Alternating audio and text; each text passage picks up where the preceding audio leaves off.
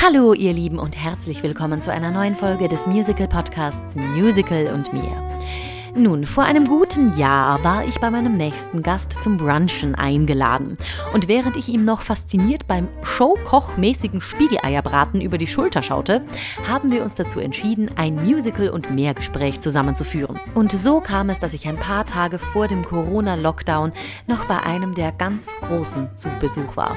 Und das bezieht sich sowohl auf die Körpergröße als auch auf das Stimmvolumen, aber allem voran auf die Herzensgröße.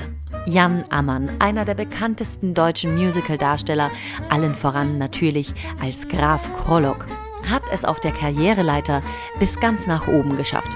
Und wie er dahin kam, welche Umwege er genommen hat und wie es dazu kam, dass es in Los Angeles eine Schweißnaht auf einer Wasserleitung gibt, die seinen Namen trägt, nun das hört ihr jetzt. Hi Jan.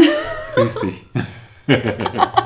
Jetzt haben wir schon mal die allerschwierigste Frage ganz am Anfang, die gar nicht so leicht zu beantworten ist, weil du Okay. bist mein erster Gast, den ich nicht auf der Bühne kennengelernt habe. Tatsächlich. Ja, das heißt, wenn ich dich jetzt frage, woher kennen wir uns eigentlich? Wir kennen uns aus Stuttgart. Tatsächlich. Wir sind uns da, glaube ich, mal über den Weg gelaufen. Mhm. Wir können, okay, jetzt weißt du schon wieder mehr als ich. Ja, du hattest einen, du hattest einen, äh, einen, ähm, einen Hut auf, also so eine Melone, glaube ich. Und wir haben uns in der Kantine gesehen. das, Im Apollo-Theater. das klingt nach mir. Das klingt Ja. nach, als du Tarzan gespielt Ich glaube, hast. ja oder genau, was? ich habe Tarzan gemacht. Ja, irgendwas, ich meine, es war Tarzan, ja doch. Bin mir ziemlich sicher, ja. Ich sag doch, Leben mit Hut ist besser. Es ist Ja, einfach, man erinnert sich mehr an die Absolut. Leute. Wie witzig. Okay, ja, sehr gut. Und dann habe ich das, dich das nächste Mal in der Küche erlebt. Also Eier Ah ja, stimmt, gebraten. stimmt, ja, ja. Äh, Dass ich mir dachte, ja, das ist ein guter Gesprächspartner, der kann kochen auch. Mit dem möchte ich quatschen. Ja, Kochen ist meine große Leidenschaft. Das ist für mich, also neben, neben also alles, was, was man an Intake hat, alles, was reingeht und was reingeht und wie und welche Bestandteile drin sind, das interessiert mich. Deswegen ist Kochen für mich eine Leidenschaft und welche? Auswirkungen Kochen und Essen auf mein, äh, auf mein Wohlbefinden und auf meinen Körper hat. Das Ach, ist voll sehr spannend. cool. Ja, das studiere ich tatsächlich auch nebenbei. In Kanada. Du studierst nebenbei was, was in Kanada. Das ist ein Fernstudium, also ich, ich pendel nicht. Äh, Also nicht? ja, nein. Aber das würde aber erklären, warum du so viel unterwegs bist. Aber da hat mir jetzt irgendjemand vor kurzem mal den voll schönen Tipp gegeben, der nimmt sich aus dem Urlaub keine Souvenirs mehr mit, sondern der macht immer dort einen Kochkurs, wo er ist. Geil. Das finde ich eine mega schöne Idee. Geil, das ist auch wie wohltuend. ja. Ja. Ja. und du kannst, hast wirklich äh, dieses Gefühl von, wie das Essen dort geschmeckt hat, einfach nochmal zu Hause und hast was, woran du dich gerne erinnerst. Finde ich voll die tolle Idee. Also finde ich schön. Schöne Idee. Aber das wäre auch was für mich, ja. Ich mag, ich mag halt Kultur. Ja. Ich mag Esskultur. Äh, ich mag auch die, äh, die Benimmregeln in Anführungsstrichen. Also alles, was irgendwie eine, eine gewisse Kultur hat. Nicht Etikette, sondern Kultur. Und äh, wenn ich jetzt nach Italien gehe, dann möchte ich gerne von Mama in Italien was geko bekocht bekommen und wissen, wie das geht. Ich will das so erleben, wie Ja. es in Wirklichkeit ist. Am liebsten inkognito in irgendeiner So Form. Dass man Airbnb? nicht, genau, dass man nicht merkt, oh, das ist ein Touri. Ich meine, das ist natürlich schwer, sich da, ähm, sich da äh, versteckt zu halten oder inkognito zu bleiben, aber ähm, das, das wäre das? Schönste. Ja, eben. Ja, Ja. nee, mm. Aber es ist toll, es interessiert mich halt, wie, das, wie da die Kultur, wie das alles zelebriert wird, gerade was Essen angeht und da macht das wahnsinnig Spaß. Total Ja. cool. Sag mir doch mal, wo, wann, wie war dein erster Kontakt mit Musik? Weißt du das noch? Oh, das war sehr früh. Ähm, über meine, meine Eltern haben ähm, sehr viel Musik gemacht, beziehungsweise also meine Mutter ist Cellistin äh, und äh, Malerin, Bildhauerin und nebenbei halt eben Cellistin und ähm, sie hat sehr viel Musik zu Hause gemacht und da sind wir als Kinder in den großen Genuss gekommen, sehr viele Hauskonzerte erleben zu dürfen. Also wir hatten Okay. ganz viele äh, ähm, Konzerte da, Quintette, also diese ganzen Klassiker wurden bei uns rauf und runter gespielt an Abenden mit, mit Leuten, die bis zu 100 Personen, die bei uns im Wohnzimmer saßen. Wir haben ein sehr großes Wohnzimmer gehabt, weil wir eine alte Schule haben. Okay. Und äh, da haben wir sehr viel Musik mitbekommen. Das heißt, also da kam dann irgendwie mal das so und so Quintett oder äh, dann gab es irgendwie mal was, was ganz Barockes und äh, dann wieder was Modernes. Dann hatten wir die russischen äh, Chöre bei uns, also so sechs, sechs Sänger mit einem Kontraoktavbass aus Petersburg. Was ist denn bitte ein Ein, Kontraoktav? das muss man sich mal vorstellen, der kann bis zum, ich weiß nicht, wie viel gestrichen, gestrichenen G und E singen. Also, das, Runtersingen? also es ist so tief, dass es also bei mir, da, da, da flattern irgendwie die Ohren. Das ist unglaublich. Und Okay. trotzdem noch, also trotzdem halt noch mit Sound. Ich kann auch sehr tief singen, aber da kommt irgendwann nur noch heiße Luft. Ja. Und bei ihm sind wirklich die Stimmbänder noch wirklich aktiv. Also es ist unglaublich. Ist der besonders groß oder ist das anatomisch irgendwie Äh, tatsächlich oder? sehr groß. Äh, physiognomisch macht das ja auch Sinn. Äh, jemand, der einen großen Kehlkopf hat und einen langen Hals, hat Ja. dementsprechende Fähigkeiten und Möglichkeiten, äh, die, die Stimmbänder halt so schwingen zu lassen, dass sie also in diese tiefen Frequenzen besser kommen. Mhm. Daran erkennt, das hat ja auch damals in Houston, als ich äh, Gesangsunterricht hatte, ein bekannter Tenor gesagt zu mir, der hat mich angeguckt und gesagt, oh, you're a baritone, I see that. I said, oh, why do you see that? Because of your neck. Das war Aha. in Texas und äh, der hatte halt auch so ein bisschen so ein Twang. So, where, where the heck are you from? I said, I'm from Germany. God damn, they're growing big there. Und äh, der war aber total lieb. Ja, damn, you got a big throat. Und so you ein must be a klassischer baritone. Tenor? Ja, er ein klassischer Tenor, sehr bekannt sogar, Tally Schmidt. Fantastisch. Und äh, der hat halt gesagt, ja, laut Physiognomie bist du definitiv ein Bariton. Und dann habe ich gesungen, er so, hm, maybe you're tenor. One day. Aufbauend. Ja. Okay. Ja, das ist ja, wenn du, wenn du so in dieser Nische bist, in der Gesangsnische, Bariton und Tenor, Ja. äh, dann ist es tatsächlich immer so die Frage, worin oder wo, in welche Richtung entwickelt sich deine Stimme. Und also ähm, im klassischen Gesang gibt es ja noch sowas wie Fächer, das gibt es im Musical ja nicht. Das ist ja alles irgendwie Kraut und Rüben. Und in der Klassik ist es so, dass, dass es tatsächlich einen Bariton gibt. Es gibt einen Kavalierbariton, es gibt einen lyrischen Bariton. Bei den Sopranen gibt es einen lyrischen Sopran, es gibt einen Spinto, es gibt einen dramatischen. Also das sind alles Dinge, die wahnsinnig wichtig sind. Und ähm, auch im Musical, aber da wird es einfach missachtet. Und ähm, daran kann man erkennen, zum Beispiel, dass ich als anfänglich etwas lyrischer äh, äh, Bariton jetzt immer mehr in diese Kavalierecke gehe, weil mit, mit äh, fortwährendem Älterwerden, was man ja nicht aufhalten kann, wird der Schildknorpel im Hals auch ähm, fester. Und da erreicht man irgendwann so eine, also einen Zenit. Und da ist die Stimme am, äh, am kräftigsten. Und äh, dieser Zenit kommt so allmählich. Das heißt also, irgendwann sind die, ist der Schildknorpel, also der Kehlkopf, ausgehärtet und ähm, hat seine, seine volle Kraft entwickelt. Und ich merke halt, dass ich da, dass da unglaublich viel Wucht in meinem Hals äh, schwingt. Und da muss ich halt eben auch tierisch aufpassen, dass ich das Instrument richtig einsetze. Also die Gefahr ist groß, dass ich mit so einem großen äh, ähm, ähm, LKW ähm, da ähm, die falschen, den falschen Pass fahre. Ja. Und das ist tatsächlich ein ganz, interessante, ein ganz interessantes Bild. Mein Lehrer hat auch damals gesagt, auch dann in Amerika, äh, der hat gesagt, also wenn du dieses Passaggio hast, also wir Sänger haben einen Übergang, Übergang, in, ähm, in dieses hohe Register. Wir haben eigentlich sogar zwei Passaggios, wenn nicht sogar drei, wenn es dann ganz tief wird, aber das wäre dann eher was für den Kontrakthaft. Was. ähm, also wenn bei mir so bei E, F, Fis, da fängt es an, das sind so äh, Noten, da muss ich schauen, dass ich einen Weg finde, um es lyrisch und frei singen zu dürfen, ohne zu drücken. Und ähm, wenn du jetzt eine große Stimme hast, also groß meine ich jetzt nicht von toll, sondern groß von, von, von Volumen, Volumen, genau, muss man aufpassen, wie man, äh, wie man diesen Übergang durchfährt. Und er hat es, hat einen, genau, und er hat ein schön, wirklich ein ganz schönes Bild und hat gesagt, ähm, it's like driving a big truck over a very small bridge. Und da hat er wirklich, wirklich recht. Also da, man muss wirklich sich da so hinlavieren, dass man tatsächlich diesen ganz schmalen Pfad durchgeht. Und wenn man durch die Brücke durch ist oder über die Brücke hinweggefahren ist, dann kann man wieder Gas geben. Und Aber ist so- achtsam auf der Brücke so quasi. Vorsicht, ja. Hast du dir das alles gemerkt von damals oder arbeitest du da jetzt noch irgendwie dran? Äh, ich arbeite jetzt noch Coach? dran. Ich habe jetzt äh, Coaching gehabt. Das muss man sich mal vorstellen. Ich, äh, hab, wir haben ja jetzt diese Tour demnächst und äh, da äh, muss ich auch Töne singen, die ich sonst noch nie gesungen habe in meinem Leben. Okay. Und ich liebe nichts mehr als Herausforderung. Und äh, das hat mich halt sehr, sehr ähm, interessiert. Ich will mal, ich habe mir den, Sti- den Style, also wie das mir vorgegeben worden ist, angeschaut, angehört und habe gesagt, ja, das ist eigentlich so in deiner, ähm, in deiner Möglichkeit. Aber sowas habe ich halt noch nicht gemacht und probiere das mal aus und habe tatsächlich vier, glaub, nee, drei Tage jeweils fünf Stunden Gesangsunterricht gehabt. Ich habe 15 Stunden Gesangsunterricht gehabt. Ich war Holla! drei Tage im Arsch. Aber ich, wie gesagt, es war Hotel, Aufstehen, Gesangsunterricht. Um 6 Uhr war ich fertig. War ich im Bett, ich konnte auch nicht mehr mehr essen, gar nicht. Ich war fertig. Ich wollte Ja. eigentlich weinen. und, Gott. äh, aber das Tolle daran war, dass es halt wirklich ein sehr, sehr toller Gesangscoach war und ähm, ich wirklich fünf Stunden am Stück durchgesungen habe, mit einer kleinen Pause, Mittagspause. Ja.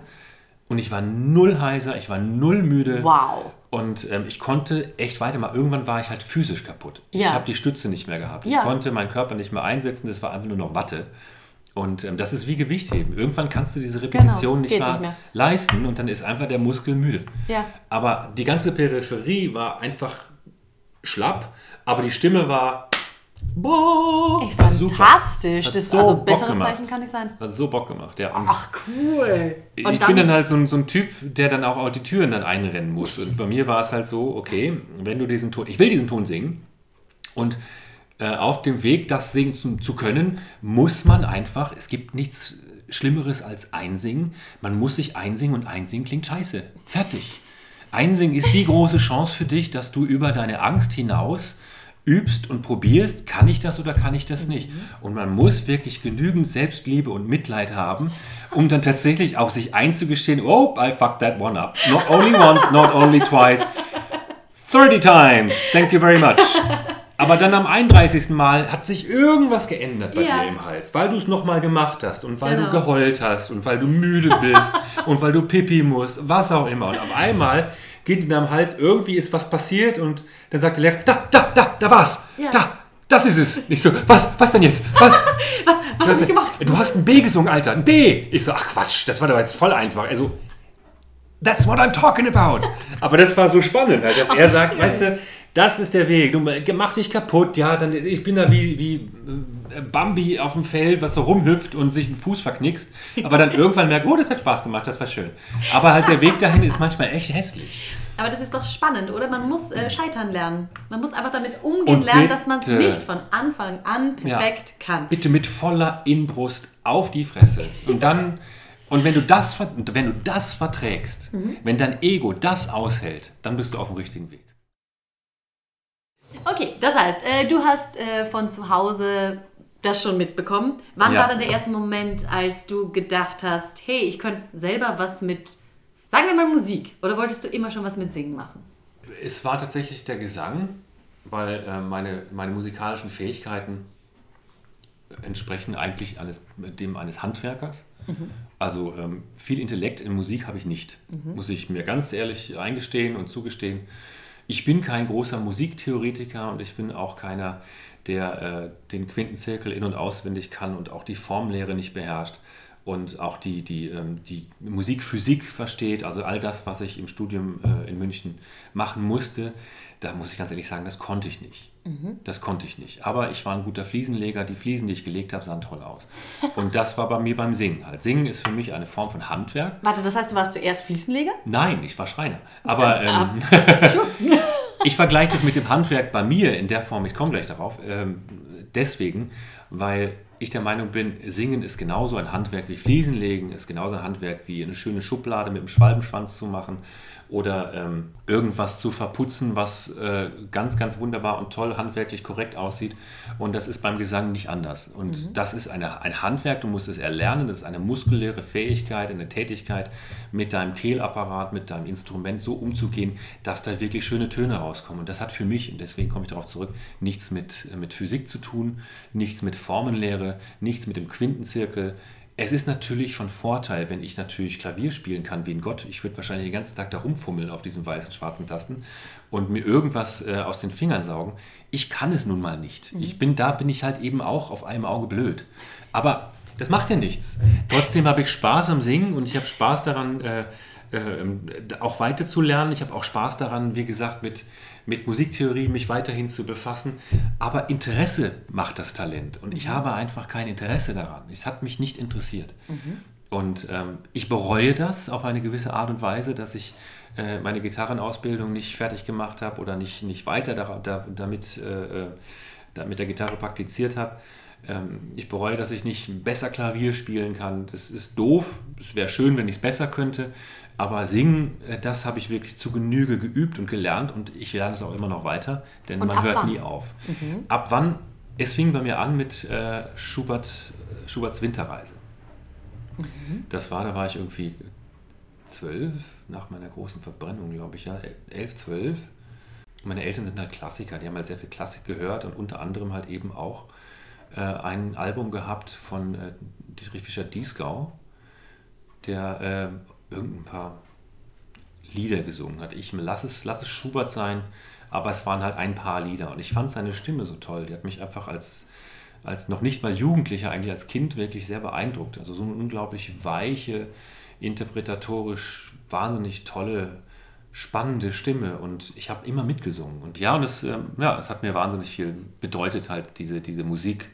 Aber tatsächlich auch, wie gesagt, wenn der Fischer Disco halt Wort und Ton wirklich gut gut ausdrücken konnte, hat er in mir halt eben auch das Interesse geweckt für das geschriebene Wort. Also Eichendorff, mhm. Goethe. Ja. Das hat mich unglaublich fasziniert, weil ähm, die, die Texte und die Musik im, im Einklang so eine große Bedeutung gehabt haben. Mhm. Und äh, wenn es dann weiterging mit Maler, also Lieder eines fahrenden Gesellen oder die Rückert-Lieder, also unglaublich, unglaubliche Geschichten und unglaubliche Poesie, die da stattfand. Also gerade Josef Eichendorff hat mich unglaublich äh, berührt und, und ähm, dementsprechend war halt das Interesse dafür geweckt. Mhm. Wo bist du zur Schule? Also wo ich bin im Ruhrgebiet, in Herne bin ich zur in Schule. Herne ja, ich bin gegangen. jeden Morgen habe ich 56 Kilometer äh, in Kauf genommen mit dem Zug, um in diese Schule zu fahren, weil ich mit dem oh. Gymnasium nicht zurechtkam. Okay. Ja, und ich, was war das für eine Art Schule?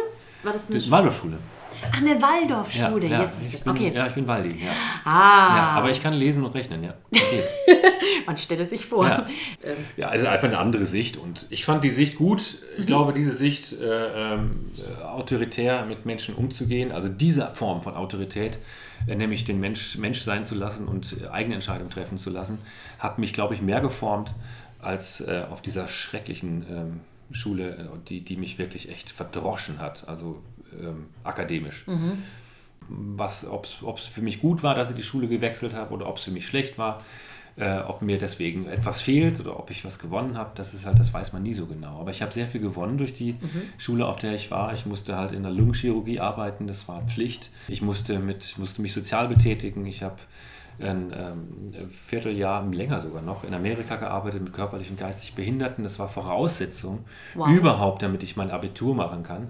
Wirklich? Voraussetzung war neben diesem Sozialengagement äh, und Praktikas, die ich machen musste, absolvieren musste, auch erfolgreich absolvieren musste, musste ich eine Ausbildung machen. Ich bin dann Schreiner geworden. Ah, jetzt sind wir ja. da, okay. Genau. Und die haben mich halt eben auch musikalisch sehr gefördert. Die haben mein Talent gesehen. Krass. Und äh, haben gesagt, der Jan ist, äh, der ist anders. Mhm. Und danke, dass Sie das gesehen haben, wirklich. Fantastisch. Ja.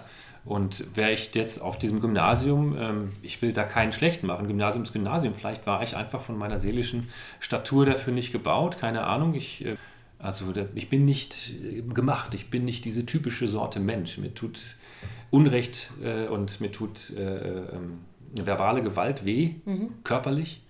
Und ähm, ich mag Aggression überhaupt nicht.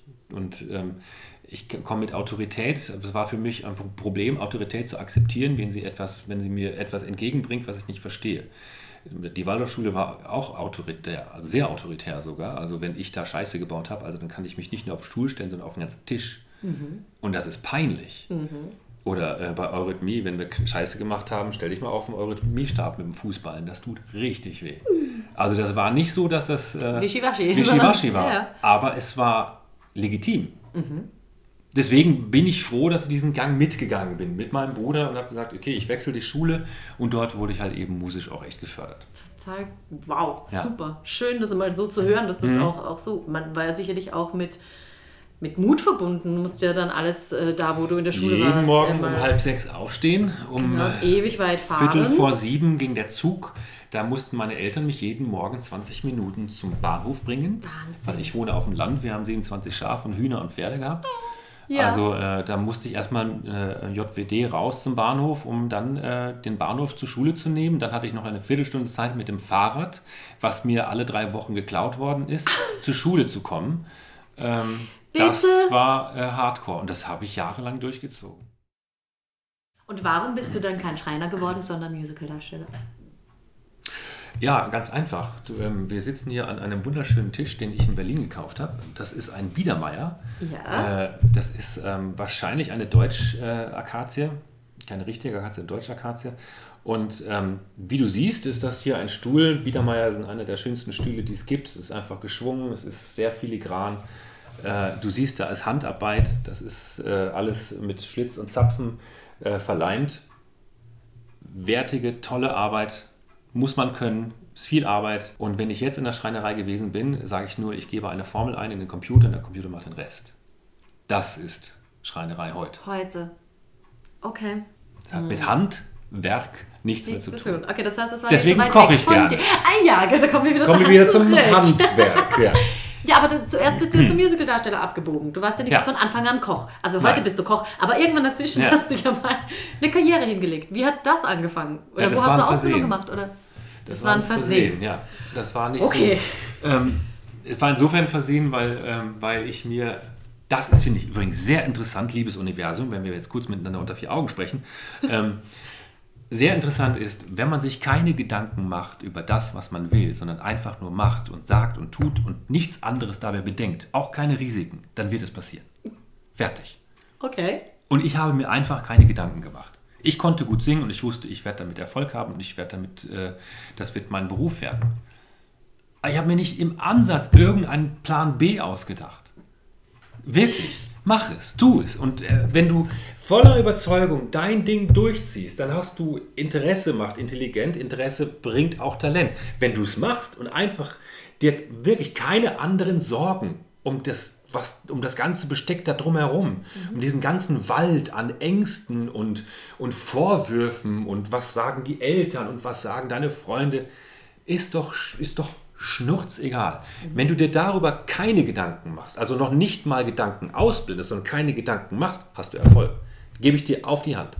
Und das ist tatsächlich, ich glaube, das, was bei mir passiert ist, denn retrospektiv, wenn ich jetzt darüber nachdenke, was ich jetzt bis jetzt gemacht habe, wie ich da hingekommen bin, also ich glaube, ich habe noch nie in meinem Leben so viel Glück gehabt.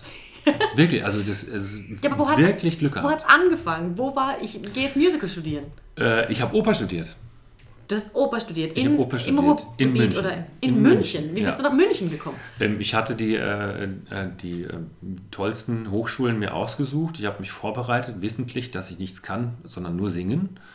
Und äh, habe genau unter dem Aspekt mich dahingestellt und habe nur gesungen. Und ich weiß, dass ich dann irgendwie auch dann mit Dirigenten zusammen ähm, Noten, atonale Notendiktate machen musste. Das ging noch so einigermaßen von äh, einer Japanerin, die auf dem D-Flügel ähm, in einer unglaublichen Geschwindigkeit atonale Töne gespielt hat und die musste ich halt eben in die richtige Form bringen. Und dann kam halt diese Aufgabe, wo es dann bei mir, da war bei mir dann Ende Gelände, ähm, wo man dann gesagt hat, ja, ähm, so, Sie haben jetzt, bitte äh, schreiben Sie einen vierstimmigen Satz, modellieren Sie eine andere Tonart und kommen Sie zu einem vernünftigen Schluss. Diese Denkpause, die jetzt gerade entstanden ist, Die war. die blieb noch viel länger. Und äh, Okay. da habe ich mir gedacht, weißt du, Jan, ich weiß es nicht. Das sind alles Dirigenten, die haben so Ahnung. Das sind solche, solche Käpsele. Die haben alle so viel, die sind so schlau und so musikalisch und ich bin einfach nur doof. Aber ähm, ich habe gut vorgesungen. Ich hatte von, von äh, 25 möglichen Punkten äh, 420, 24,5. Ich hatte in Berlin die Möglichkeit zu singen, ich hatte die Möglichkeit in Köln äh, äh, vorzusingen und da hätte, ich auch was machen können, aber Köln ist eine Instrumentalistenschule, die hassen Sänger Okay. und in, Instrumentalisten hassen Sänger. Das die sind einfach, Sänger sind dumme Leute. Du machst mir jetzt gerade wirklich Hoffnung für meine Zukunft. Aber ja. Na, aber das ist so. Nein, da mach dir keine Sorgen. Aber wenn du studierst, Ja. ich kann Nein, das, ich ich, genau, ja, ich kann das auch verstehen. Wenn ich jetzt tatsächlich Rachmaninow 1, 2 und 3 mir aus den Fingern sauge und so tun würde, als hätte ich zwölf Finger, äh, weil es nicht anders geht. Rachmaninow hatte Riesenhände. Ja. Und das sind, das sind wirklich, das sind Tiere. Ich habe mit einer Pianistin zusammen gewohnt. Die hat vier Stunden am Tag geübt. Die konnte mir auch den Quintenzirkel erklären. Die konnte mir auch erklären, was, welche Tonarten, warum die enharmonische Verwechslung etc. Dann hast du nicht gesehen. Und da komme ich immer, äh, weißt du? Und bin auch Musiker. Und ich bin auch La. Musiker. Da kriegt jeder, da geht jedem Instrumentalisten geht das Messer in der Tasche auf. Und ich kann das auch verstehen. Ja. Also das ist so, ja, weiß nicht, Weihnachten, spielen wir mal auf der Flöte. Das ist so, das ist so ein Frustgefühl. Und deswegen kann ich verstehen, dass Sänger halt nicht so beliebt sind. Es gibt natürlich auch Sänger, die unglaublich toll sind und äh, Viel Ahnung haben. und viel Ja. Ahnung haben. Also José Cura oder Domingo, ich meine, die, die, die stehen da nicht nur und machen Musik und singen als tolles Instrument auf der Bühne, sondern die stehen da auch mit dem Taktstock und dirigieren und haben Ahnung von der Materie. Also ich will das jetzt gar nicht, äh, äh, gar nicht äh, klein machen oder sagen, dass alle so sind, aber halt ein Großteil, ich inbegriffen, habe also von der theoretischen Materie nicht so viel Ahnung gehabt. Ich habe trotzdem mir genügend Wissen angeeignet, aber halt natürlich bei weitem nicht so viel wie, wie ein, ein, ein, ein Dirigent mhm. oder ein Pianist oder was auch immer. Also bei weitem nicht. Da kam der Frust, weil ich hatte einen, einen renommierten Professor, die haben damals äh, sich gestritten um ähm, meinen äh, das, wer, wer wen bekommt. Das, mhm. ist damals bei den Gesangslehrern so, dass man, dass sie sich das auch ein bisschen aussuchen konnten. Die hatten also auch ein Veto. Und ich bin dann halt eingeteilt worden. Ich habe mich extra einteilen lassen, weil ich die Hoffnung hatte, wenn mich jemand will, dann bin ich ja schon mal drinne. Ja. Und anstatt jemand anzugeben, ich habe das offen gelassen und dann haben die sich natürlich dann irgendwie um dich gezackt. Ja, und haben dann, aber bin ich halt da gelandet, wo ich nicht wollte und habe das ein Jahr mit Kaffee trinken boykottiert. Und dann bin ich bei äh, äh, einem renommierten Sänger äh, angekommen und habe mit ihm geübt. Das Problem ist einfach nur dann, dass ich neben Solfège Formenlehre, Musikgeschichte, also die ganzen Nomen, Nornen, hasse nicht gesehen, äh, und ähm, Klavierunterricht, äh, Italienisch, ähm, Französisch, ähm, Korrepetition bei Herrn Ganger, Theodor Ganger aus, äh, aus New York. Ein, da sind die Leute heulend rausgegangen aus seinem Unterricht, weil er so streng war. Okay. Aber, ja, aber er hatte recht. Aber das weiß ich jetzt. Aber er war einfach unglaublich streng, weil er auch einfach unglaublich gut ist. Er kam von der Juilliard School und hat gesagt, hey Leute, äh, was singst du mir da vor? Ich so, ja, ähm, ähm, ähm, Rossini. Ja, was singst du denn da? Ja, ähm, ja, das und das. Ja, was heißt denn das? Ja, keine Ahnung. Was, und was singst du da? Ja, Fauré. Was singst du denn da? Ja, Ensourdine oder was auch immer. Ja, was heißt denn das? Ich so, weiß ich doch nicht. Ich so, ja, dann morgen hast du das alles, jedes Wort hast du im Infinitiv. Fertig. Ich möchte es gerne, dass du alles im Infinitiv hast und du sagst mir, was du da singst. Und nicht nur den Zusammenhang. Ich will jedes Wort wissen. Und da starten wir mit und der Arbeit. Und da starten wir mit der mhm. Arbeit. Und ich so, fuck. Das habe ich mir nicht so vorgestellt. Okay, gut, dann machen wir das. Und ähm, ich habe mich jedes Mal gegrollt, weil ich natürlich ein Student war und Studenten sind eigentlich latent faul. Und äh, ich wollte auch noch irgendwie Geld verdienen und äh, habe versucht, dass ich meine Miete bezahlen kann. In München ist natürlich auch nicht so ja. äh, Zuckerschlecken. Und ob das mit dem BAföG nun alles klappt, das war so ein bisschen dahingestellt und habe dann halt nebenbei auch gearbeitet, aber das ist tatsächlich, war nicht so einfach. Und dann war halt mein Musiklehrer, äh, mein, mein, Professor, mein Gesangsprofessor immer ständig an der Skala und an der Met und ha, tja. Oh Mann. Und das war so der Punkt, wo ich gesagt habe, so jetzt könnt ihr mich alle mal. Ähm, weil was habe ich davon, wenn ich, wenn ich also vielleicht zweimal im Monat Gesangsunterricht habe? Ja. Wir wissen genau, davor hatte ich das große Glück, äh, ein, vor meinem Studium einen, einen äh, Gesangsunterricht zu haben, fast jeden Tag. Ja. Jeden Tag. Also bis mein Hals blutig war, vom Gefühl her. Ja. Es war natürlich nicht so. Aber es wurde, ich hatte das große Glück und auch äh, das große Trauma, mit einem äh, Gesangslehrer zu arbeiten. Aber ich habe davon was gelernt. Mhm. Und das war hart. Aber ich bin dann ich bin dann zum Studium gekommen und wollte das studieren, was ich mir schon so hart erarbeitet habe, also mhm. den praktischen Gesang und habe an der Hochschule nichts, nichts gelernt. Mhm. Also, was bringt mir das, wenn ich Platz machen will in meinem Hals und ich sage, du musst dich fühlen wie eine Birne? Leck mich. Nicht, war das nicht deine Sprache? Nein, es ist nicht meine Sprache. Also singen ist eine präzise Angelegenheit und das ist mir scheißegal, ob ich mich wie eine Kirsche oder eine Birne fühle. Gut. Und dann und dann war der, Frust äh, war der Frust so groß, dass ich eine Ausschreibung gelesen, gesehen habe bei uns in der Hochschule in der Arzesstraße. Da stand dann äh, Ludwig sucht klassische Sänger, Opernsänger. Ich so, ach, was ist denn Ditte? Ludwig, Sehnsucht nach dem Paradies. Klingt ja interessant. Naja, Füßen, wo ist denn das? Keine Ahnung, irgendwo im Allgäu. Und ähm, habe mich aber dann irgendwann mal, das lief dann schon und habe gehört, das ist, das singt ein klassischer Sänger. Äh, habe gesagt, da fährst du mal hin, singst du mal vor. Okay. Eine Woche später hatte ich einen Fax mit dem Vertrag. Und äh, da gab es noch Fax. Da gab es noch Faxgeräte. Ja. Oh wow. Und äh, dann habe ich mich, äh, war ich, äh, war ich platt. Das war einfach nur so eine. Das war informatives. Ein Aushang irgendwo oder was? Ja, ja, genau, ja. Nicht dein Ernst. Ja, war ein informatives Vorsingen und habe dann vorgesungen und dann sollte ich den preußischen Gesandten singen. Okay, preußischer Gesandte, das war toll. Das war so richtig schön Preuße, ne, Wesig, so, so habe ich ja die ganze Zeit gesungen, hätte, hätte ich singen sollen. Ne? Und äh, das ist aber gar nicht passiert. Ich habe, glaube ich, ein paar Mal nur äh, diese Rolle gesungen, weil dann der Komponist sich die Vorstellung angeguckt hat und gesagt, wer bist du denn? Ich so, ja, ich bin, ähm, bin, bin neu hier. Also komm mal mit. Dann ist der Franz Hummel mit mir auf die Probebühne gegangen und hat mit mir diese Titelpartie äh, probiert. Ja. Sing doch mal hier, du holde Kunst. Und dann habe ich das gesungen und er so, du bist der neue König. Ich so, was? Ich so, du, du, du bist der neue König, glaubst mir. Ich so, okay.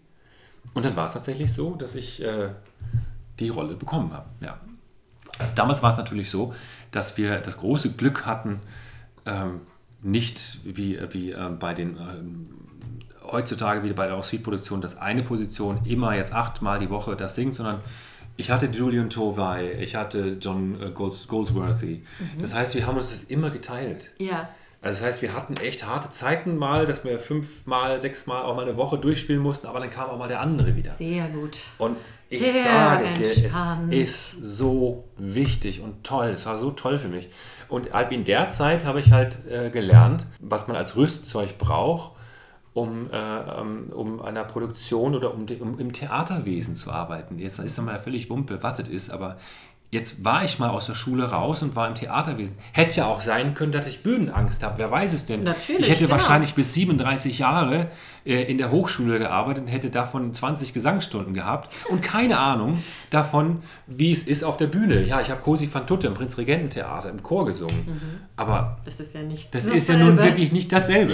Ja. Und äh, deswegen war es für mich wichtig, sich da auszuprobieren und, und dass mir diese Gelegenheit, danke liebes Universum, dass mir diese Gelegenheit gegeben wurde, dass ich mich da ausprobieren durfte. Das war toll, wirklich. Das war ein ganz, ganz großes Kino für mich. Und hast du dann dein Studium abgebrochen Ja, danach? I'm a quitter.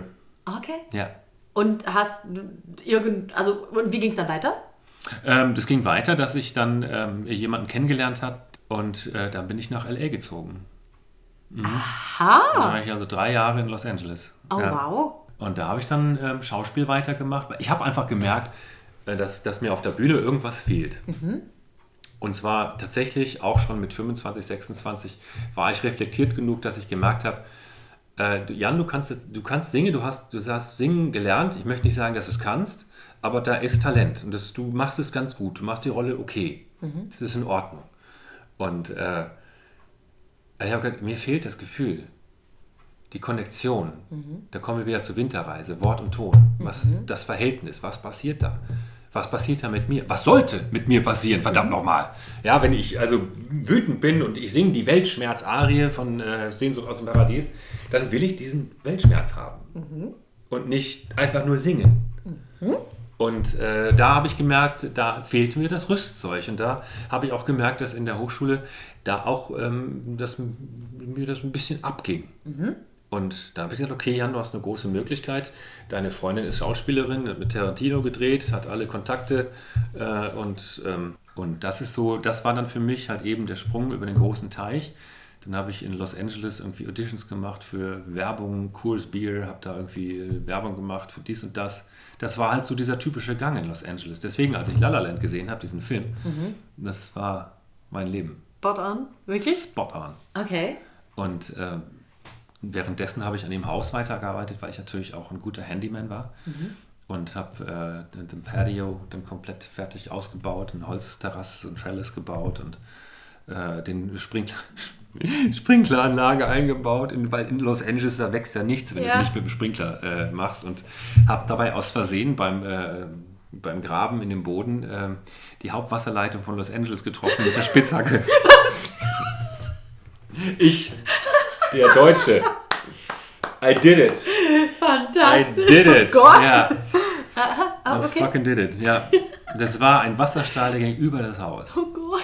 Ja, und ich habe in, the- in the Suburbs so ein bisschen da gewohnt, also da ähm, Burbank. Das ist sehr, sehr äh, mexikanisch und deshalb habe ich Miguel, Miguel und José geholt und die haben mir dann gesagt, wie ich halt an die Hauptwasserleitung komme, die ich dann abschalten konnte, zum Glück. Also jedes Grundstück hatte eine Hauptwasserleitung Notventil. Äh, Ja. Ich hatte natürlich das Werkzeug nicht, wie soll ich das auch wissen? Und äh, dann haben, hat der Miguel mir da geholfen. Und wir haben dann echt nachts bis tief in die Nacht haben wir da kalt, äh, haben wir da gesch- geschweißt.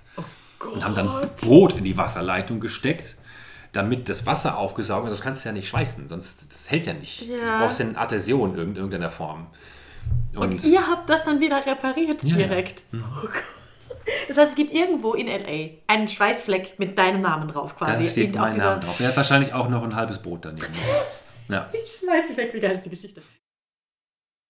Es war Warum eine bist du der. überhaupt wieder zurück nach, nach Deutschland? Ludwig. Nein, ich war wieder da, war bei meinen Eltern und dann habe ich auch ein paar Auditions gemacht und dann kam tatsächlich Ludwig äh, hoch 2. Okay. Da in kam Füssen in wieder. Füssen. Das neue Stück, was dann ein Musical war.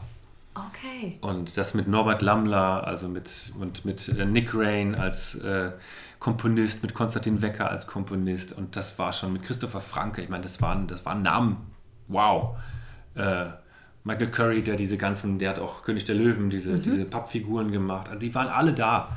Wahnsinn. Und ich habe mit denen alle arbeiten dürfen. Also allein mit Norbert zu arbeiten. Norbert Lammler, das ist ein Urgestein der Musical-Geschichte. Also es gibt, glaube ich, keinen besseren Max, der Sunset Boulevard gesungen, gesungen hat als er. Und Norbert ist halt, wenn der einmal lacht, der, sein größter Gesa äh, Ausbruch von Lachen ist das. Aber dann war es auch wirklich, das war, also dann aber richtig, Ja. war richtig Vollgas, ja. wow. Das ist, äh. Aber der ist ah, so unfassbar lustig, der Typ. Unfassbar. Ein begnadeter Koch und Alter, eben auch ein begnadeter Schauspieler, weil er auch eben aus dem Schauspiel kommt, halt mit diesem unglaublichen Instrument, was ihm da einfach in die Kehle gesetzt wurde. Ich weiß nicht, wer ihm das da das reingeschraubt hat. ja. Also der singt einfach und du denkst dir, what the fuck? Der macht sich überhaupt keine Sorgen. Der singt einfach durch. Der singt so breit, wie seine Schultern sind. Krass. Der föhnt das alles platt. Das ist wie so ein Rasenmäher einmal quer durch. Aber er macht es richtig. Ja. Das Toll. heißt, Ludwig das erste hat dich weggebracht, Ludwig Mhm. hoch zwei hat dich wieder zurückgebracht. Und dann, jetzt, wenn ganz, ganz schnell im Fast Forward, wie, wa- was ist dann passiert? Fast forward, ähm, dann habe ich äh, Ludwig fertig gemacht, ähm, nach, glaube ich, drei, drei Jahren, fast drei Jahre. Dann ähm, habe hab ich äh, in Halle äh, Maricel gemacht. Dann bin ich eingesprungen für äh, Schönes Biest und bin dann tatsächlich bei Schönes Biest geblieben. Ich bin dann länger geblieben im Pot- am Potsdamer Platz, habe also Schönes Biest gemacht. Dann habe ich äh, Jekyll and Hyde gemacht in Hersfeld. Und Jekyll and Hyde in Hersfeld habe ich dann irgendwann bin ich in dieses, dieses Vampir-Ding jetzt gerutscht und ähm, bin dann bei Stage Entertainment gelandet. Stage Entertainment, also bei Potsdamer Platz habe ich es ja auch schon gemacht. Aber da, das war die, die große Produktion Tanz der Vampire und da durfte ich halt den Graf Kolok spielen. Und das war für mich so ein bisschen auch the turning point in my career. Also das Der war, große das war dann, the shit. Ja. Ja. Und das hätte ich nicht gedacht, dass das äh, so ein, so ein Durchschlag und eine durchschlagende äh, äh, Wirkung hat. Aber es war tatsächlich so, dass ich halt davor, bevor ich diesen Job bekommen habe, acht Jahre davor vor Roman Polanski gesungen habe. Wie? Und ich habe das Ab- Audition gehabt damals. Da war das gerade raus. ja. Und da habe ich in Stuttgart vorgesungen. dann kam Roman auf die Bühne und hat gesagt, You're good. You're really, really good, but you're really, really young. Okay. Take your time.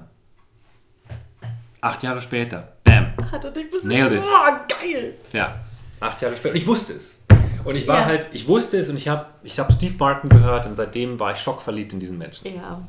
Und äh, äh, Ich hab den auch noch live gesehen, der ist also, einfach ja, das, unfassbar. das ist mir, ich habe ihn nur wirklich wahrscheinlich einfach mal im Vorbeigehen gesehen. Da war immer Augenkontakt gehabt, aber ich habe keine Ahnung. Mhm. Und das war für mich einfach, das ist für mich einer der, das ist für mich Musical. Mhm. Steve Martin. So soll Musical sein. That's the way to do it. Das ist Old School, das ist New School, das ist so, wie es sein soll. Fertig, aus, basta. Das ist Herz und Seele in deinen Job. Arbeite, do your job und sei gut und melde dich nicht krank mit deinem fucking gelben Schein und ähm, geh nach Hause und äh, leg dich auf die Couch und schau Fernsehen, wenn andere Leute für dich arbeiten müssen. Das ist, der ist einfach Work Ethic. Der- Das, so, so muss man arbeiten. Das ist halt eben auch das Modell Amerika, Broadway, das ist Steve Barton. Und ähm, das ist, ist, ist a different animal. Und in Deutschland ist es halt echt immer noch so, dass du bist halt so ein Angestellter. Ja. Und dieses Angestelltentum wird gerne missbräuchlich äh, benutzt. Und das mag ich nicht. Und ich mag einfach auf Teufel komm raus nicht. Ich, es ist natürlich schwierig, wenn du angestellt bist, musst du dich auch als Angestellter sehen. Du hast einen Dienstplan, steht ja auch da schwarz auf weiß und die gegen den da irgendwie wahrscheinlich die Gewerkschaft 20.000 Mal rebelliert, weil sie sagen, nein, vom, äh, von der Gewerkschaft nicht genehmigt. Aber du, es ist dein Dienstplan fertig. Und da, daran hast du dich zu halten und mach deinen Job und mach deinen Job gut. Wenn du krank bist, bist du krank, aber bitte, wenn es irgendwie geht, streng dich an. Und es sollte nicht, du darfst deinen Job nicht so leicht nehmen, dass du dich vor allem drückst und sagst, oh, ich habe ein Hüsterchen äh, oder ich habe ich hab einen Pickel am Po, ich bleibe zu Hause. Ist aber seltsam, oder? Ich meine, da ist es eh schon ein Job, der, den du ja nur machst, wenn du leidenschaftlich dafür brennst. Eigentlich würde man annehmen. Wie kann sich denn dann sowas, so eine Mentalität überhaupt einschleichen bei was, was doch eigentlich aus dem Herzen kommt? Erschöpfung. Ganz einfach. Ganz einfach. Und da ist, wie gesagt, der andere Punkt, den man auch nicht unbedingt äh, missachten sollte. Erschöpfung ist ein ganz, ganz großer Faktor in unserem Job. Erschöpfung, falsche Technik, äh, ähm, äh, falscher Ehrgeiz, ähm, dass der dich ausbremst und du auf einmal merkst, ich kann nicht mehr, ich bin leer, ich bin ausgebrannt, ich kann nicht mehr, ich, ich bin am Ende. Und dann kommst du in dieses Loch und dann musst du halt irgendwie schauen, dass du, dass du da entweder rauskommst oder, den, oder vielleicht in eine andere Produktion machst oder was auch immer. Aber es gibt einfach äh, Rollen, ähm, die en suite schwer zu ertragen sind. Das ist so. Und äh, wenn ich jetzt von Graf Krolok spreche, er hatte das große Glück, dass ich wirklich ein paar wirklich Hammer-Kracher-Songs in dieser Show habe. Und äh, Appearances, die sehr, alle spielen mich groß, ich muss ja gar nichts machen, ich muss das nur gut verkörpern. Wenn ich dagegen meine Kollegen sehe, Tanz der Vampire ist eine mega harte Show für die Tänzer. Also die haben ja nachher haben die Muskelverkürzung bis zum geht nicht mehr. Und das, wenn du das acht Shows die Woche machst, da ist einfach Physis, die, das zerrt an dir. Irgendwann bist du leer. Du musst halt schon dafür achten oder darauf achten, dass du gesund bleibst und dass du deine Leistungen bringen kannst. Du darfst es auf der anderen Seite, wie ich jetzt gerade moniert habe, äh, nicht, äh, dass, dass dich reinfallen lassen in dieses, oh, ich arme kleines Haschall, ich, äh, mir passiert jetzt immer ständig was und ich habe einen Schnupfen und ich darf jetzt nicht deswegen spielen. Das nicht. Du musst schon de- deine Toughness auch dir selbst gegenüber wahren. Auf der anderen Seite musst du aber halt eben auch schauen, dass du gesund bleibst. Und viele Shows, auch wenn sie noch so leicht aussehen, sind einfach schwer. Und das ist, die Bürde muss meistens das Ensemble tragen und nicht die Hauptrolle. Die, also die Hauptrolle, die jammert immer auf einem hohen Niveau, weil sie exponiert ist, mit Namen und Adresse hinterlegt, ja. Und das Ensemble verschwindet in der Anonymität, hat aber unfassbar viel zu leisten, nämlich den Kollegen, der da vorne auf der Bühne groß gemacht wird, den zu unterstützen, dem alles zu geben und äh, dabei aber selbst echt, ja, das Gefühl zu haben, ja, merkt das überhaupt jemand, dass ich hier was mache? Vor allem diese Austauschbarkeit fand ich immer so krass, gerade fürs Ensemble. Dieses, ja, ob du da jetzt stehst oder jemand anders. Ja, weil es bei den Hauptrollen mittlerweile auch so. Mittlerweile auch so. Ja. Da ist für mich wirklich mein Lieblingsbeispiel, du hast ja auch Tarzan gespielt. Ja. Die Ferns in diesem Jane-Ding, Mhm. in diesem Jane-Song. Jane tritt auf und da stehen acht Tänzer, neun Tänzer. Die, die brechen sich die brechen Beine. sich, was die in Ja. der Probenzeit sich Ja. umgebracht haben und nochmal und noch genauer und noch und dann haben sie diese Kostüme an und du siehst sie Ja, nicht. genau. Und sie sind weg. Und ich war so, das ist das Schwerste und Krasseste, was ich jemals gesehen habe an Choreografie und du siehst sie nicht. Nein. Wie kann das denn sein? What you doing? I'm the fucking fern, leave me alone. Ja. Wirklich. Ja. Grashalm, zweiter Dings und, und macht den unfassbarsten Job, den man sich vorstellen kann. Also Ja. das ist ja wirklich Vor allem, die müssen so synchron sein. Und das sieht so toll aus. Ich habe ich hab da stand da auf der Probebühne wirklich meine Kinnlade war an meinem Zehennagel angelangt, Ja. Weil ich so gestaunt habe, was das für eine Arbeit ist. Ja. Ich weiß auch, Jungle Funk, also der, äh, einer unserer Kollegen hat fast jeden Abend gekotzt. Danach. Nach Ja. Jungle Funk. Ich kann es verstehen. Zack, Toilette. Okay, so, Mund abgewischt, weiter geht's. Weil Tänzer sind die härtesten von allen. ja, Akrobaten und, und Ja. in einem Tarzan ist ja, dann. Das verwischt sich Genau. ja irgendwann. Das stimmt, das ist ja echt ein bisschen dasselbe, ja. Okay, ganz schnell weiter, fast forward. Ja. Du hast, äh, hattest quasi wirklich so deinen Turning Point mit dem Grafen. Ich glaube, darunter kennt dich einfach auch jeder. Ja, ja, Also doch. So ja. gut wie jeder. Und wie ging es dann weiter bis heute? Ähm, ja, dann ähm, habe ich äh, einige, einige Stage Entertainment Produktionen gemacht. Ich muss auch sagen, über diese, über diese Erfahrung bin ich auch sehr, sehr dankbar. Auch, auch Tarzan war für mich eine der schönsten, schönsten Erfahrungen. Ganz ehrlich, weil es halt eben auch physisch so tough war. Ne? Ich habe Ja. gebrochenem Fuß gespielt und manchmal beim Du hast mit gebrochenem Fuß gespielt, ja. Fer Fersenbein. mhm. Wie? Ja, Tape. Ich habe beim Wakeboarden bin ich auf die Fresse geflogen. Bin irgendwo in der Rampe geflogen und dann hat es mich geankert, wie man beim Wakeboarden sagt. Und Aha. bei Höchstgeschwindigkeit ankern, das ist tödlich. Das hat echt wehgetan. Und ja, aber das war nur eine Absplitterung vom Fersenbein, deswegen habe ich dem Simi gesagt, unserem äh, damaligen Physio, äh, tape it. Das ist äh, Tough Cookie. Wie ging's Und weiter? äh, ja, dann habe ich sehr viele, nebenbei sehr viele Solokonzerte gemacht. Und ähm, dann bin ich irgendwann, also über mein, auch die, die lange Freundschaft mit meinem äh, jetzigen Manager, den ich ja auch äh, schon relativ lange habe, seit Tanz der Vampire, ähm, habe ich sehr viele Konzertformate gemacht. Und da viele Formationen mit Musical Tenors und äh, Milestones Project und solche Sachen habe ich halt sehr, sehr viel Erfahrung sammeln können, eben auf, auf der Konzerte, also auf der Konzertantenversion, also die Konzertseite. Das heißt also große Säle füllen, alleine auf der Bühne mit dem Taxido.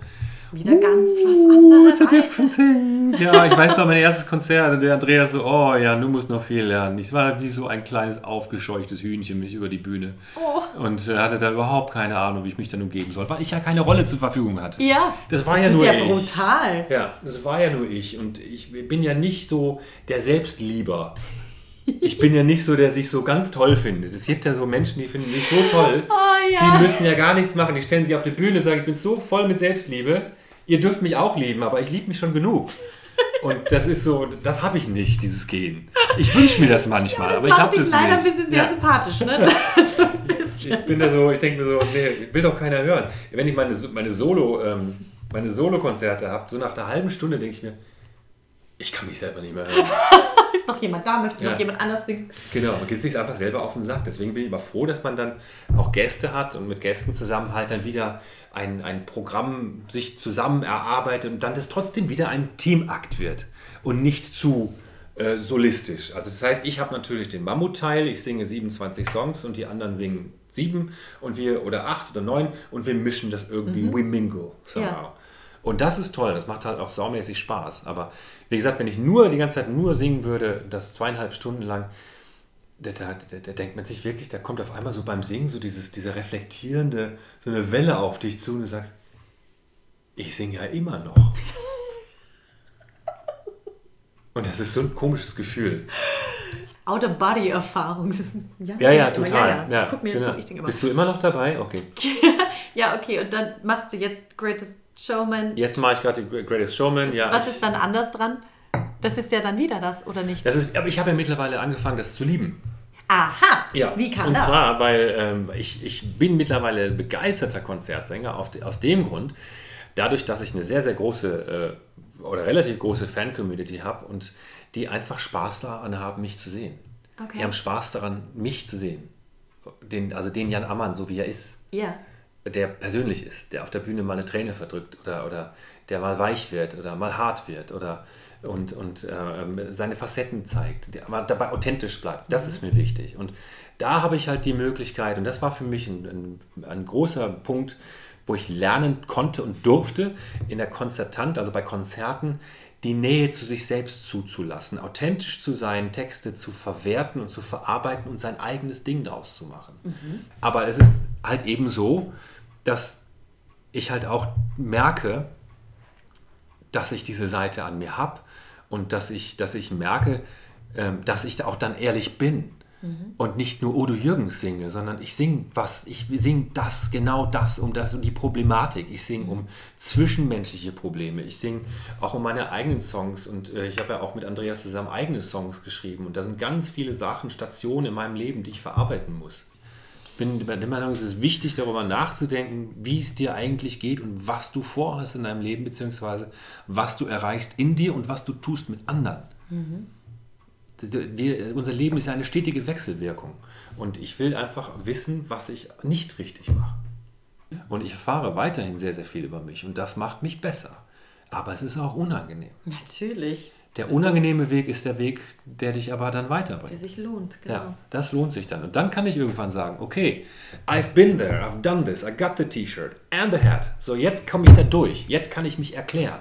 Ich kann dir sagen, warum das und das so passiert ist. Ich kann dir sagen, wieso. Ich kann dir auch sagen, was mit mir nicht in Ordnung ist. Ich kann dir sagen, was ich an mir geändert sehen, wissen möchte. Das kann ich aber nur, wenn ich mich damit beschäftigt habe. Auf jeden Fall. Fertig. Das ist das Ding, ja. Und das ist halt, und sich davor zu verstecken, ähm, bringt mir in meiner Situation nichts. Sehr, sehr geil. Das einzig Richtige, das das einzig Mutige. Aber es braucht ganz viel Mut und Kraft und Konsequenz, Ja. sich da auch selbst so in die Augen schauen zu können. Das ist mega. Ja, ja, ja. Ich, man, muss ja auch seine, man muss ja auch seine Schattenseiten beleuchten. Und die Schattenseiten, die stehen ja meistens eigentlich ziemlich in gleicher Wertigkeit zu deinem Licht. Äh, Wenn du so viel Licht hast, dann weißt du ganz genau, dass da ganz viele Schatten unterwegs waren. Und äh, dieser, äh, das zu durchleuchten mit einer, mit einer klaren Sicht und dann nicht nur einer Taschenlampe, sondern einem Scheinwerfer, ähm, das ist echt bitter. Auch, auch tatsächlich äh, rückblickend darauf, dass man vielleicht auch andere Menschen verletzt hat. Nicht, weil man es wollte. Ich bin von Natur aus absolut nicht böse. Aber vielleicht, weil man nicht genügend Rückgrat hatte oder vielleicht, weil man sich nicht genug gewehrt hat, hat man vielleicht auch Dinge getan oder Dinge gesagt oder, äh, oder Dinge nicht gesagt, die genauso böse sind und genauso wehtun, wenn nicht mehr, als einmal kurz die nackte Wahrheit. Das ist, äh, das, ist die, das ist die Quintessenz aus dem und das ist das, woran ich mich dann irgendwann mal halten muss und sagen muss, okay, du kannst nur besser werden und du kannst nur klarer werden in deinem Kopf, wenn du diesen unangenehmen Weg gehst, die Wahrheit zu sagen. Und das ist tatsächlich, die Wahrheit ist für mich ein ganz interessantes Wort, weil ich eine ganze Weile dann Wahrheit ähm, verschoben habe. Wahrheit war für mich nicht Wahrheit. Ich habe, glaube ich, in meinem Leben in den letzten acht Jahren noch nie so viel gelogen wie in, wie äh, in diesen acht Jahren. Seit drei Inwiefern, Jahren Was meinst du? Dich selbst belogen oder mich andere? belogen. Oder? Mich selbst. Mich selbst und natürlich damit auch andere. Mhm. Also ich habe, ich war sehr erfolgreich und bin sehr erfolgreich in meinem, meinem Gewerbe und mein Gewerbe, mein Job und meine, äh, mein, meine Freude an dem Job, das war halt auch meine Familie. Mhm. Das war also auch das Musical und so weiter. Das waren die ganzen Leute, waren so ein bisschen Family für mich. Mhm. Und das ist eine ganz gefährliche Geschichte, auf die man sich da einlässt. Mhm.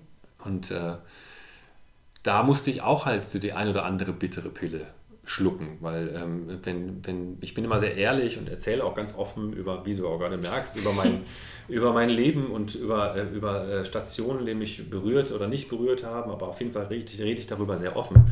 Und das in falschen Händen ist durchaus auch mal eine Waffe und kann gegen dich gewendet werden. Und du Absolut. merkst halt, wenn du recht prominent in der Szene steckst äh, oder bist, kann das halt auch du- durchaus mal sein, dass äh, dir da jemand was Böses will. Will nicht nur immer jemand was Nettes, sondern jemand will auch vielleicht mal deinen Job.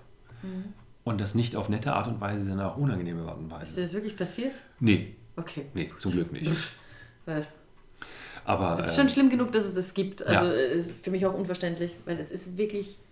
Ich weiß, es ist hart zu warten Mhm. hin und wieder. Eben bis, wenn du sagst, vor acht Jahren hast du dem vorgesungen, nach acht wait Jahren. Ja. kam dieser Punkt, aber er kam. Ja. Und man muss niemand anderem was wegnehmen. Es ist für jeden, dieser Zeitpunkt kommt für jeden irgendwann. Ja. Und dann ist, Wait for it. Ja, Absolut. ist hart, Ja. ist schwierig, aber gehört zum Weg dazu. Ja. Sonst hast du es auch nicht verdient am Ende, finde ich. Absolut, ja. Okay. Huh.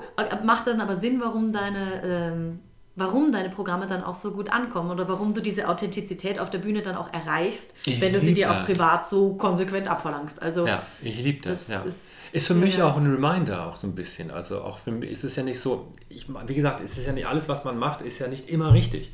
Und wenn du aber so ein Reminder hast und sagst, ah, den Song habe ich mal geschrieben, da ging es mir kacke, das wollte ich eigentlich nicht nochmal. Und du singst den Song und denkst mir, oh fuck, warte mal, bin ich da jetzt wieder drin? Habe ich da wieder was gemacht? Und du, du fängst an zu rekapitulieren, du fängst an darüber nachzudenken. Und das ist vielleicht für dich auch ein, konstant, äh, also ein konstanter äh, Austausch. Und das ist auch sehr produktiv. Ich finde das sehr gut. Und wenn du halt eben einen Udo Jürgens singst oder Songs, die dich berühren oder Nena, Leuchtturm, das, das ist mein Song für mich, ist mein Song geworden, weil der mich für mich so viel bedeutet. ja. Und ähm, das ist genauso wie Vater und Sohn von, von äh, Udo Jürgens, da, dass da einfach eine da, da einfach so viel Authentizität und so viel Nähe ist in diesem Song, dass es eigentlich fast unmöglich ist, diesen Song zu singen. Ich habe ganz lange gebraucht, den Song einfach über die Lippen zu bekommen. Weil ich die ganze Zeit nur geheult habe wie ein Schloss und weil mich das so belastet hat. Und, ähm, aber auf der anderen Seite, man muss es dann, you got, you got to overcome it. Du musst darüber hinweg. Und du brauchst eine Distanz dazu. Mhm. Und das ist ja wie, wenn du eine gute Geschichte erzählst im Leben, dann ist die beste Geschichte, die erzählt worden ist, eigentlich eine distanzierte oder eine distanzierte Sicht von etwas, was man erfahren hat, was sehr intensiv war. Mhm. Wenn ich dir jetzt eine Geschichte erzähle über mein Leben und ich heule jetzt dabei, dann hast du mehr Mitleid mit mir, genau. als mir zuzuhören. Mhm. Genau. Aber wenn ich ganz, ganz sachlich über das rede, was mir dann und dann da passiert ist, was ganz schlimm war, mhm. und dabei sachlich bleibe, ist es viel schlimmer. Ja, vor allem dann kann in mir das abgehen, was eben in mir abgeht. Du musst deine Gedanken genau, meine, einsetzen. das genau. ist ja die, die, die ja. Königsklasse des auch, was ja im Schauspiel das Erstrebenswerte ja. ist, nicht dem Publikum das aufzudrücken, was ja. man selber gerade jetzt da groß Richtig. durchlebt und empfindet, sondern das bei Richtig. denen quasi zu provozieren und hervorzurufen. Jetzt hole ich dich komplett weg vom Musical. Mhm. Kochen? Ja, Kochen ist geil. Ja. Wie hast du dich, wie, wie, wie ist denn der Bogen sich jetzt wieder vorzustellen? Naja, da kann dir halt keiner reinspucken. das ist so, wenn es mir nicht schmeckt, war es mein Fehler. Wieder sehr viel Eigenverantwortung dabei. Ja, du siehst, du und siehst, Handwerk. Du siehst, da ist der Waldorfschüler, der Autoritätsprobleme hat. Mhm. Äh, ich meine das natürlich alles ein bisschen mit dem Lächeln, aber auf der einen Seite ist es halt so, dass dass ähm, wenn, ich, ähm, wenn ich einer Produktion zufolge äh, Folge leisten muss, tue ich das mit vollem Wissen und Gewissen und gebe mein Bestes dafür. Wie gesagt, ich, aber ich muss mich natürlich auch einer Form unterwerfen. Ja. Und äh, mir die Haare schneiden, äh, dementsprechend aussehen oder vielleicht sogar mich physisch verändern, dass das in die Rolle passt. Ich bin so ein Typ, der, der das auch macht. Ja. Und ähm, das hat halt manchmal so diesen etwas doofen Nachgeschmack, dass auf einmal dann bei mir der Protest äh, erwächst im Inneren und ich so eine Trotzphase bekomme wie ein Kind. Ja. Weil es sagt, warum muss ich immer machen, was, alle von, was andere von mir wollen? Warum sagt der Regisseur, dass ich das, ich will das nicht, ich finde das doof. Ich, nein, ich möchte nicht. Und äh, es ist dann so, oh, es ist wirklich echt, ist es wirklich der, Achtung, der Ammann möchte gerne im Bälleparadies abgeholt werden, der wird sich auch gleich wieder beruhigen. Aber bis der Punkt gekommen ist, habe ich das ein oder andere Mal schon ventiliert und äh, mich, mich mokiert und beschwert über den Ist-Zustand meines Berufes und äh, meiner Nöte, mich anderen Leuten unterwerfen zu müssen. Und äh, dann koche ich und denke mir, siehst du, geht doch, kannst du machen. Mangold schmeckt scheiße, aber ist egal, ich habe selber gemacht. ah, das ja. ist ein Ventil. Ich das verstehe. ist mein Ventil, ja meine Motivation, diesen Podcast zu machen, war mhm. ja so bisschen, ich wollte mit diesem Gerücht der, wir sind ja die Lustigen, wir sind A, die, äh, die Branche, die nichts richtig kann. Also wir sind ja keine Sänger, wir sind keine Tänzer, wir sind keine Schauspieler, mhm. wir sind so, die von allem ein bisschen was können und eigentlich nicht so richtig ganz ernst zu nehmen sind. Wir sind die, die bei denen es immer lustig ist und die, die so vielleicht ein bisschen oberflächlich und mhm ja, so ein bisschen oberflächlich unterwegs sind. Mhm. Findest du, dass Musical das ist? Äh, da stichst du so ein bisschen in so ein kleines Wespennest. Äh, aber auch nur, nur aus dem Grund, dass es ein bisschen zu dem wird. Mhm. Ich finde, wir sind sehr hart arbeitende Menschen und wir arbeiten ein, ein Übermaß und äh, an Aufwand betreiben wir, um überhaupt zu überleben. Das, mhm. lass, lass das einfach mal so stehen. Ähm, also das, diesen mentalen, psychischen Druck überhaupt auszuhalten, ähm, braucht schon eigentlich die Mentalität eines Clowns. Mhm. Denn ein Clown hat auch ein Problem und alle lachen über ihn. Ist doch alles lustig, haha, wieder den Job nicht gekriegt. Und im eigentlichen Sinne möchte dein Kopf ins Klo stecken und sagen, fuck my life. Aber es ist halt so. Mhm. Und du machst aber trotzdem gute Laune zum schlechten Spiel. Das ist einfach so. Und, das mhm. ist, und du bist derjenige, der immer einen flotten Spruch auf den Lippen hat. Du bist derjenige, der halt das bedienen kann, weil du halt Schauspieler bist. Du hast, du kannst mit, äh, du kannst Schaustellen oder zur Schaustellen nach Gutdünken oder Belieben, je nachdem wie und wo dein Talent ist, ob du eher der tragische oder der lustige Mensch bist.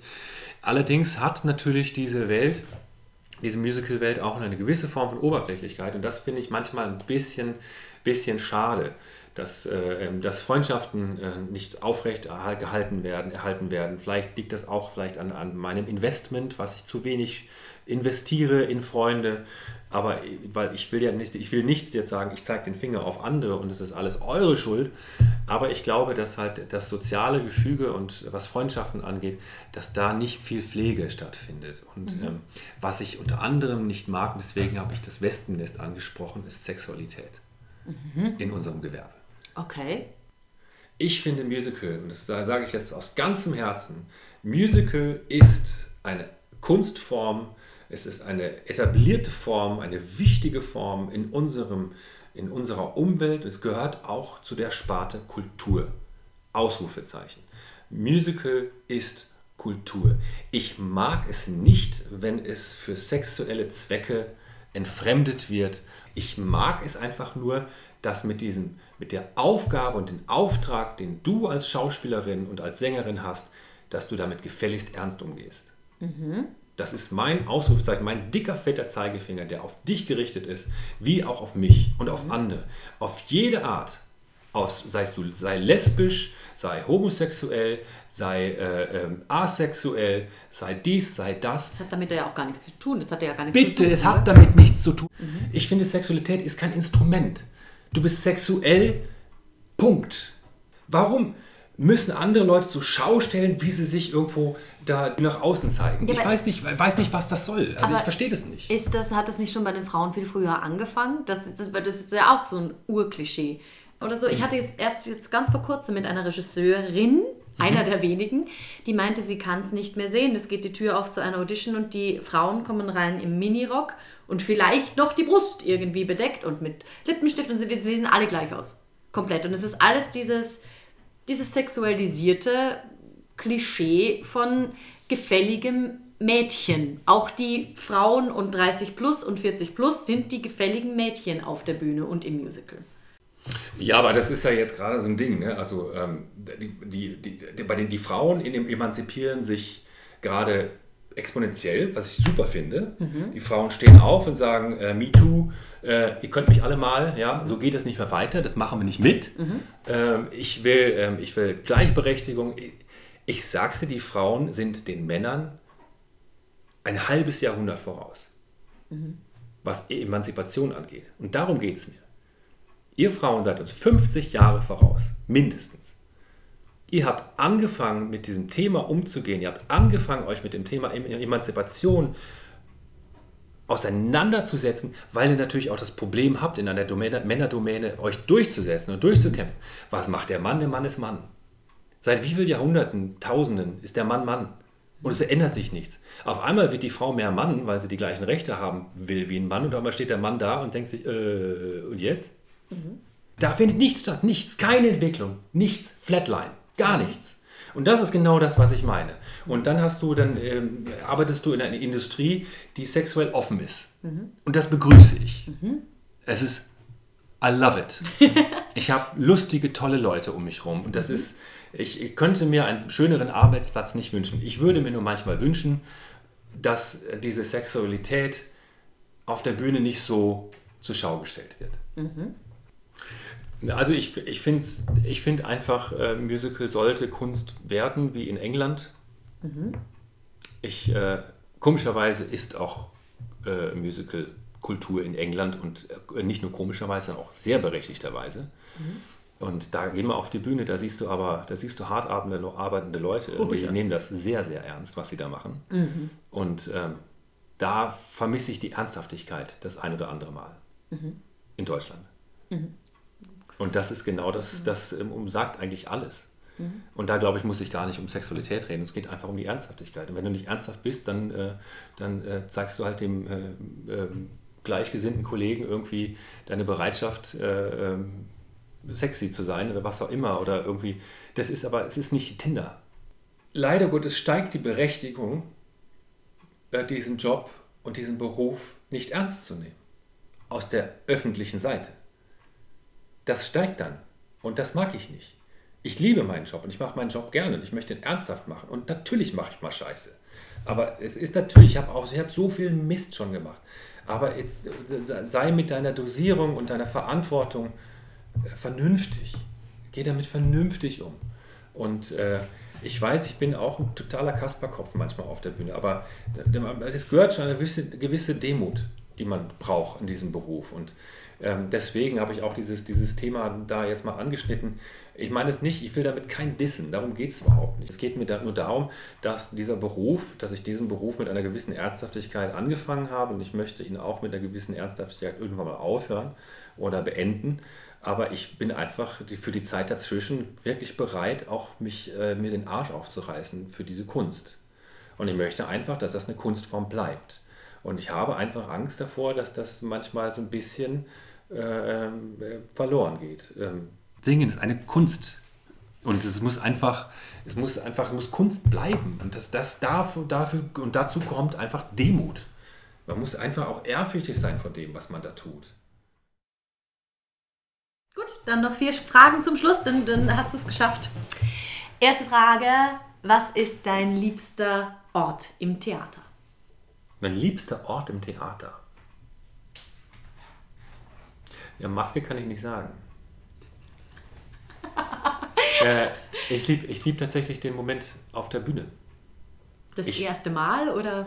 Äh, nee, ich mag den Moment, mhm. wenn ich merke, da ist eine, die Dimensionen äh, treffen sich. Das heißt also, dass, dass, ich, dass ich meine Füße am Boden spüre und ich spüre die Macht, die mir da entgegenkommt die mit mir redet, die ich aber nicht sehe. Und nämlich das Publikum. Da ist eine Verbindung, da ist irgendwas da. Das ist irgendwie was, was mich huckt und auch besser werden lässt und auch motiviert, noch mehr zu geben, aber auch motiviert loszulassen. Und das ist, äh, das ist für mich spannend. Das ist, das ist der Moment, den ich am meisten liebe, der, der ist, den halt zu erwischen. Ja. Mhm. Was ist dein liebstes Geräusch im Theater? Einsingen, an, wenn sich Leute einsingen. Ich liebe es. Okay. Ja. Auch wenn sie so richtig daneben hauen, wie du das am Anfang gesagt love hast. Love it. I love it. Listen to me sing when I warm up. It's like a monkey on crack. Schön. Davon kommt dann demnächst eine Best-of-CD heraus. Ja. Ähm, gibt es eine, eine Traumrolle von dir? Äh, es gibt viele, viele, viele Rollen und ich glaube, ähm, es gibt viele Traumrollen. Ich äh, habe eine Traumrolle gerade vor mir im nächsten Jahr. Und das ist für mich echt, das ist für mich der Ritterschlag. Das werden viele nicht verstehen, aber äh, dass ich in Leipzig Sweeney Todd spielen darf, das ist. Ah, mich, so geschrieben, genau, habe ich gesehen. Das ist für mich unglaublich. Yeah. Ja. Und davor habe ich halt in Leipzig Chivago gesungen. Das war ja. für mich genauso aufregend und dass ich für Lucy Simon äh, singen durfte und dass sie mich wollte und Lisa wollte und da waren ganz viele Dinge im, im Schicksal und Universum, die, die uns schon angesehen haben, schon weit vor der Produktion. Mhm. Das ist toll. Wow. Und letzte Frage, hast du für deine Hörer irgendein Motto, wenn, egal ob die jetzt auf die Bühne wollen oder nicht auf die Bühne wollen, wenn sie im Leben irgendwo feststecken, was würdest du ihnen sagen? Ähm, ja, es gibt ja dieses schöne Wort, Sprichwort, äh, hinfallen, Krone richten, weitermachen. Und äh, ich glaube, dass äh, ich kann ja nicht, es gibt ja keinen, es gibt ja keinen Universalsatz für jeden, aber ich glaube, dass äh, Wahrheit natürlich manchmal wehtun kann, aber ich glaube, sich selbst nicht ganz so ernst zu nehmen und sich selbst äh, äh ähm, nochmal zu betrachten, auch vielleicht mal kritisch, ähm, ist ein sehr, sehr toller Schritt um aus sich heraus einen Schritt zu wagen, der ähm, in Richtung Zufriedenheit und Glück geht. Das heißt also, dass man sich, äh, dass man einfach mit sich tatsächlich einfach mal ein bisschen ins Gericht geht. Nicht immer ähm, aus sich situativ äh, mit dem Fingerzeig auf andere in eine, in eine äh, passive Situation drängt, sondern dass man aus der Situation, in der man sich vielleicht unwohl fühlt, etwas tut und sagt, erkennt, nicht nur sagt, man erkennt, ich fühle mich nicht gut. Mhm. Ich bin gerade irgendwo angekommen, wo ich mich nicht wohlfühle. Und wenn ich jetzt den Finger auf andere zeige, mhm. dann tue ich nichts, um mir zu helfen. Ich tue nichts dafür. Und es ist auch nicht meine Aufgabe, wenn jemand anderes auf mich den Finger zeigt und sagt, du bist schuld. It's not my problem Vice versa. Ist genau das Gegenteil. Wenn du mir jetzt einen Finger zeigst und sagst, du bist schuld, dass ich, dass mir jetzt echt schlecht geht, sage ich, es ist nicht meine Aufgabe, es ist nicht mein Problem. Kümmere dich um dein Problem. Dann musst du nicht den Finger auf mich richten. Und das ist meine Aufgabe und ist auch mein, mein, meine Aufgabe für lange Zeit, ähm, dass ich aufhöre, wie jeder Mensch, der in so eine Situation gerät, wie jeder Mensch, der Krisen hat und Krisen zu bewältigen hat, dass er gefälligst aufhört, den Finger auf andere zu richten und sagt, es ist nur, nur deswegen geht es mir so, gut, so schlecht. Nur deswegen. Und weil das und das so passiert, dann deswegen, deswegen fresse ich jetzt. Oder deswegen trinke ich zu viel Alkohol. Oder deswegen kann ich mich einfach nicht, ich kann jetzt keine Diät machen. Es, es geht jetzt nicht, ich fühle mich nicht bereit. Weil, weil wenn, wenn ich das nicht geklärt habe, dann... Ähm, wenn ich das geklärt habe, dann mache ich das. Oder äh, ich habe eine innerliche Krise in meinem Beruf und sage, ja, aber die, diese, diese, der, der Job ist so scheiße und die ganze Welt, die ganze, die ganze Musical-Szene ist kacke. Ich passe da nicht mehr rein. Ich, ich, ich, ich bin da nicht mehr willkommen. Mhm. Then fucking make yourself welcome or leave it. Das ist die Quintessenz. Dann mach dich, mach dich doch besonders. Du bist, jeder Mensch ist besonders in dem, was er tut. Jeder Mensch ist besonders in dem, was er tut, in dem, was er kann und dem, wie er sich zeigt. Er muss nur ehrlich mit sich selber sein und sich mit voller Inbrust da reinwerfen und sagen, hier bin ich. I'm ready to fall on my face. Thank you. Und das allein ist schon Motivation und auch Anreiz genug für dein Umfeld zu sagen, der Typ ist cool. Mhm. Oder die, die ist super die nimmt sich selber nicht so ernst. Dann klappt das auch. Einfach mal locker lassen und den Dingen ihren Lauf. Dann kommt am Ende jeder dorthin, wo er hingehört. Jan, ich danke dir für dieses wundervolle Gespräch und freue mich schon darauf, wenn man wieder ganz analog dein wunderbares Essen genießen kann. So, und ähm, was bringt uns der Mai? Nun, ich würde sagen, wir bleiben in der Riege der großen Herzen und treffen uns in Wien wieder, wo ich Milica Jovanovic besucht habe. Eine Kollegin, wie man sie sich nur wünschen kann. Eine Musicalfrau, die Musicalfrauen stärkt. Na, neugierig geworden? Dann schaltet beim nächsten Mal wieder ein und seid mit dabei. Ich freue mich auf euch. Also, bis dann!